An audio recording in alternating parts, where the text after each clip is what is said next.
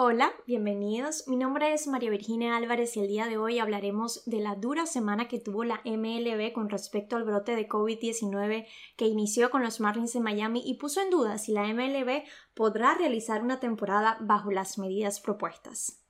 Esta temporada recortada claramente estaría llena de muchos desafíos, con varios ajustes y cambios en las reglas a medida que se logra avanzar. Hasta ahora van más de 15 juegos pospuestos y más de 25 infectados, con preocupaciones y con fuertes críticas sobre el manejo de los protocolos establecidos por la MLB para evitar la propagación de este virus. Hoy la MLB está puesta en jaque y aquí lo analizamos.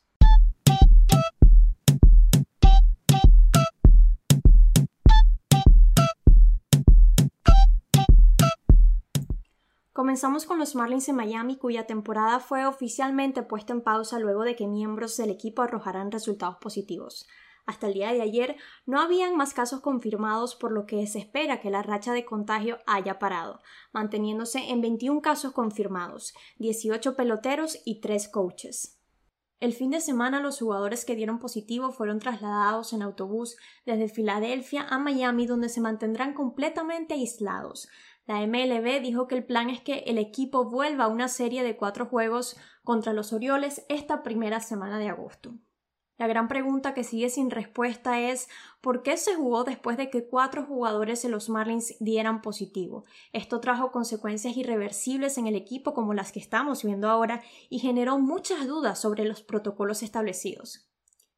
Por otra parte, los juegos entre los Cardenales de San Luis y los Cerveceros de Milwaukee del fin de semana fueron pospuestos luego de que se registraran varios casos positivos dentro del equipo de San Luis, afectando nuevamente el calendario de la MLB debido a que la serie de tres juegos entre los Azulejos de Toronto y el equipo de Filadelfia también programada para el fin de semana fue postergada debido a que un coach y un miembro del clubhouse del equipo de Filadelfia arrojaran positivo. Por su parte, el comisionado de las grandes ligas advirtió el viernes al director ejecutivo de la Asociación de Jugadores de la MLB, Tony Clark, que de no manejarse mejor las medidas de salud y seguridad, la temporada 2020 puede cancelarse. Sin embargo, luego aclaró que sigue confiado que la temporada pueda continuar, según informó ESPN. La realidad golpea fuertemente a la MLB.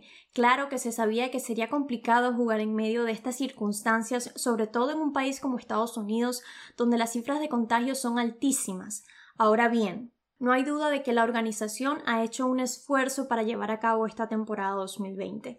Los protocolos estaban establecidos, pero el verdadero desafío estaba en ejecutarlos. Mucho se habla de que las reglas no estaban claras entre los jugadores, que había muchas fallas en los protocolos tal como se veía en las transmisiones televisivas, donde los jugadores no usaban máscaras, chocaban las manos y no se cumplía con el distanciamiento. Por otra parte, uno de los factores que más sigue generando dudas es el riesgo que implica que los jugadores y el cuerpo técnico se trasladen entre diferentes ciudades, en especial cuando se nombran estados como California, Texas, donde las cifras de contagio no paran.